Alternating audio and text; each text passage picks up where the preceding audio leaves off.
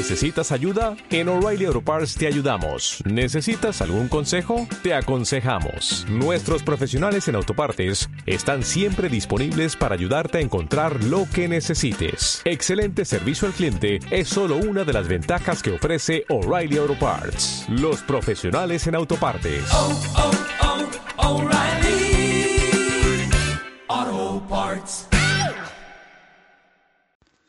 Hola, ¿qué tal? Muy buenos días. El fútbol es un juego caprichoso y a veces devuelve lo que ha quitado injustamente. Después de dejarse varios puntos en el camino de manera injusta, el Racing puede dar gracias a la providencia por poder regresar de Lugo con rédito en el zurrón.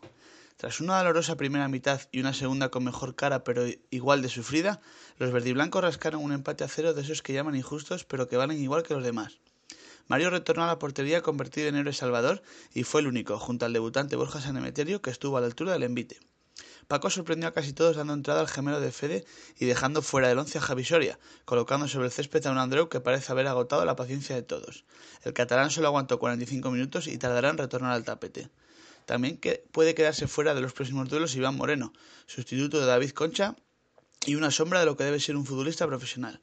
Los de Quique Setién superaron a los cántabros en todas las facetas y solo suma la puntería y la actuación de Mario impidieron que los tres puntos se quedaran en el Ángel Carro.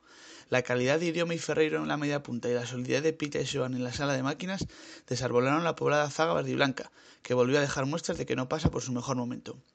Del mal el menos, que dirían algunos, puesto que el punto sirve para que el equipo se mantenga fuera del descenso en una jornada en la que el Girona ha vuelto a tomar la delantera de la tabla tras ganar en el último minuto en Butarque y que Las Palmas no pudiera pasar del empate a cero en su estadio ante el Mirandés.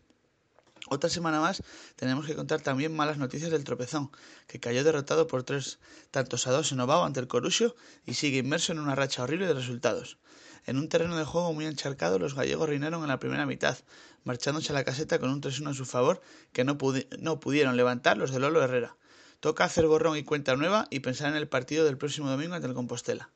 La superjornada en tercera división deja un claro beneficiado, el Cayón, que con dos tantos de Lavín asaltó el malecón y se mete de lleno en la pelea por los playoffs. Tablas en los otros dos duelos entre gallos de la categoría, a cero en Castillo entre Sitevillas y Laredo y a uno en Albericia en el derbi entre B y Rayo Cantabria.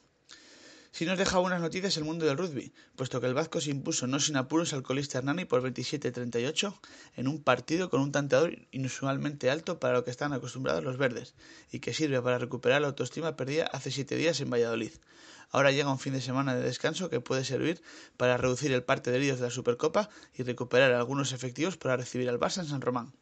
Acabamos con la jornada negra para nuestros equipos de balonmano, puesto que cuatro de los seis que militan en categorías nacionales cayeron derrotados. Vamos a quedarnos con lo bueno, los triunfos del balonmano Santoña ante el Arrasate, uno de los rivales de la parte alta de la tabla, y del Camargo femenino, que se impuso al colista, el Garland Legumbres de victoria por 31-27 y suma su segunda victoria de la temporada.